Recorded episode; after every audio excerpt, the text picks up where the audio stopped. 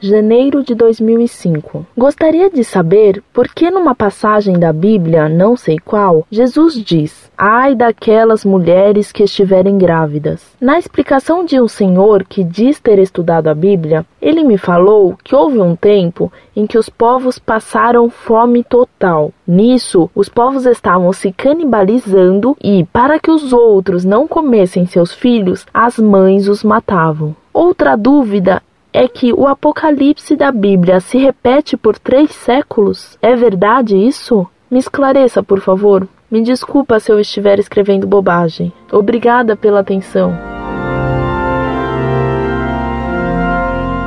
Muito prezada, salve Maria. Não tenha preocupação com o que me pergunta. É um prazer lhe responder esclarecendo-a. A passagem da Sagrada Escritura em que a senhora se refere é um texto do Evangelho de São Mateus, capítulo 24, versículo 19, quando nosso Senhor Jesus Cristo profetiza sobre a destruição de Jerusalém pelos romanos. Destruição que ia acontecer no ano 70 depois de Cristo, como punição do crime de deicídio cometido pelos judeus matando a Jesus. Nessa ocasião, durante o cerco de Jerusalém, pelo general Tito, houve casos de canibalismo e de mães que comeram seus próprios filhinhos, como conta o historiador judeu Flávio Josefo em seu livro Sobre a Guerra dos Judeus.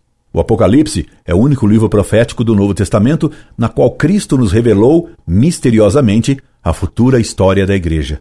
Esse livro é de muito difícil interpretação. Ele conta toda a história da Igreja, desde os tempos de Cristo até o fim do mundo, e não só três séculos da história da Igreja. Esperando tê-la esclarecido e ajudado, peço-lhe suas orações por mim.